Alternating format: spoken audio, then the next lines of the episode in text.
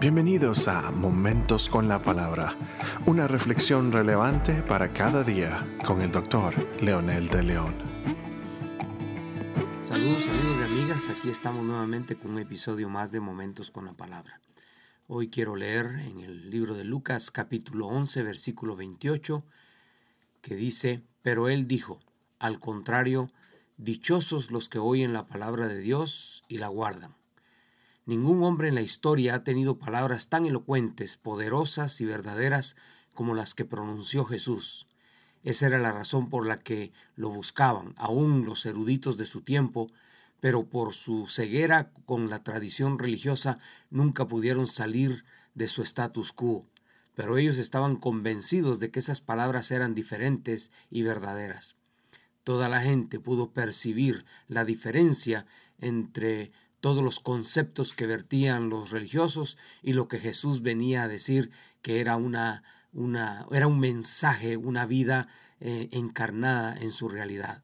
En ese contexto Jesús le responde a una mujer que declara lo feliz y dichosa la mujer que lo crió, o refiriéndose a María, por supuesto, o a, a quien haya sido en ese momento según el concepto de ella. Pero Jesús responde de manera objetiva y centrada en la importancia de la palabra practicada en su reino. Él dice al contrario, dichosos los que oyen la palabra de Dios y la guardan, dijo Jesús. Jesús está más interesado en que se viva su palabra que tenerlo como un trofeo, o como Dios que adoramos pero no obedecemos. Por lo que la respuesta es muy práctica.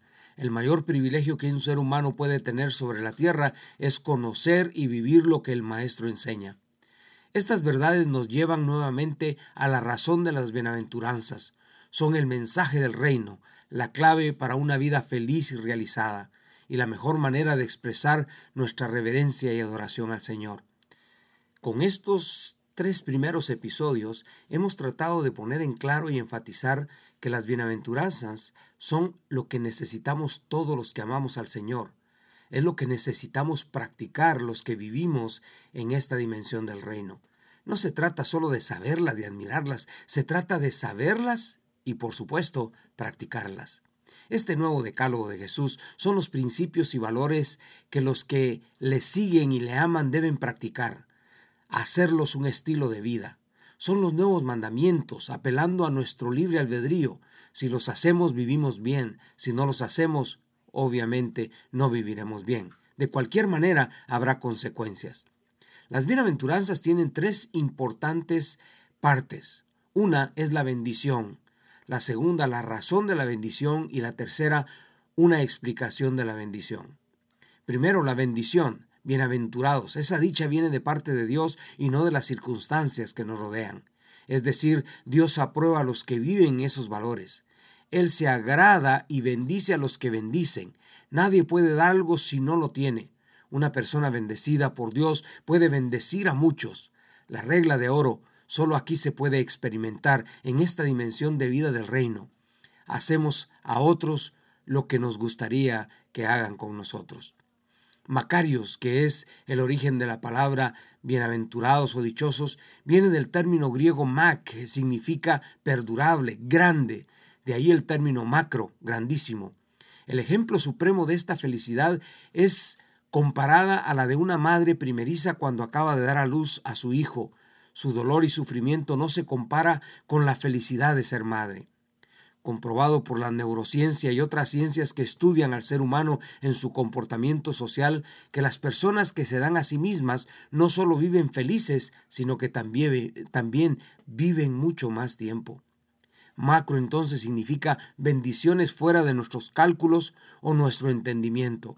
Aquí cobra la vida lo que Jesús dijo, que Él traía vida y vida en abundancia. Obviamente no es vivir 200 años, sino lo poco o lo mucho que viviré en esta tierra será con un propósito y me sentiré realizado, feliz, gozoso, dichoso. Entonces es más que un estado anímico, emocional, temporal o pasajero, tiene que ver con una condición que obviamente va a ser evidente.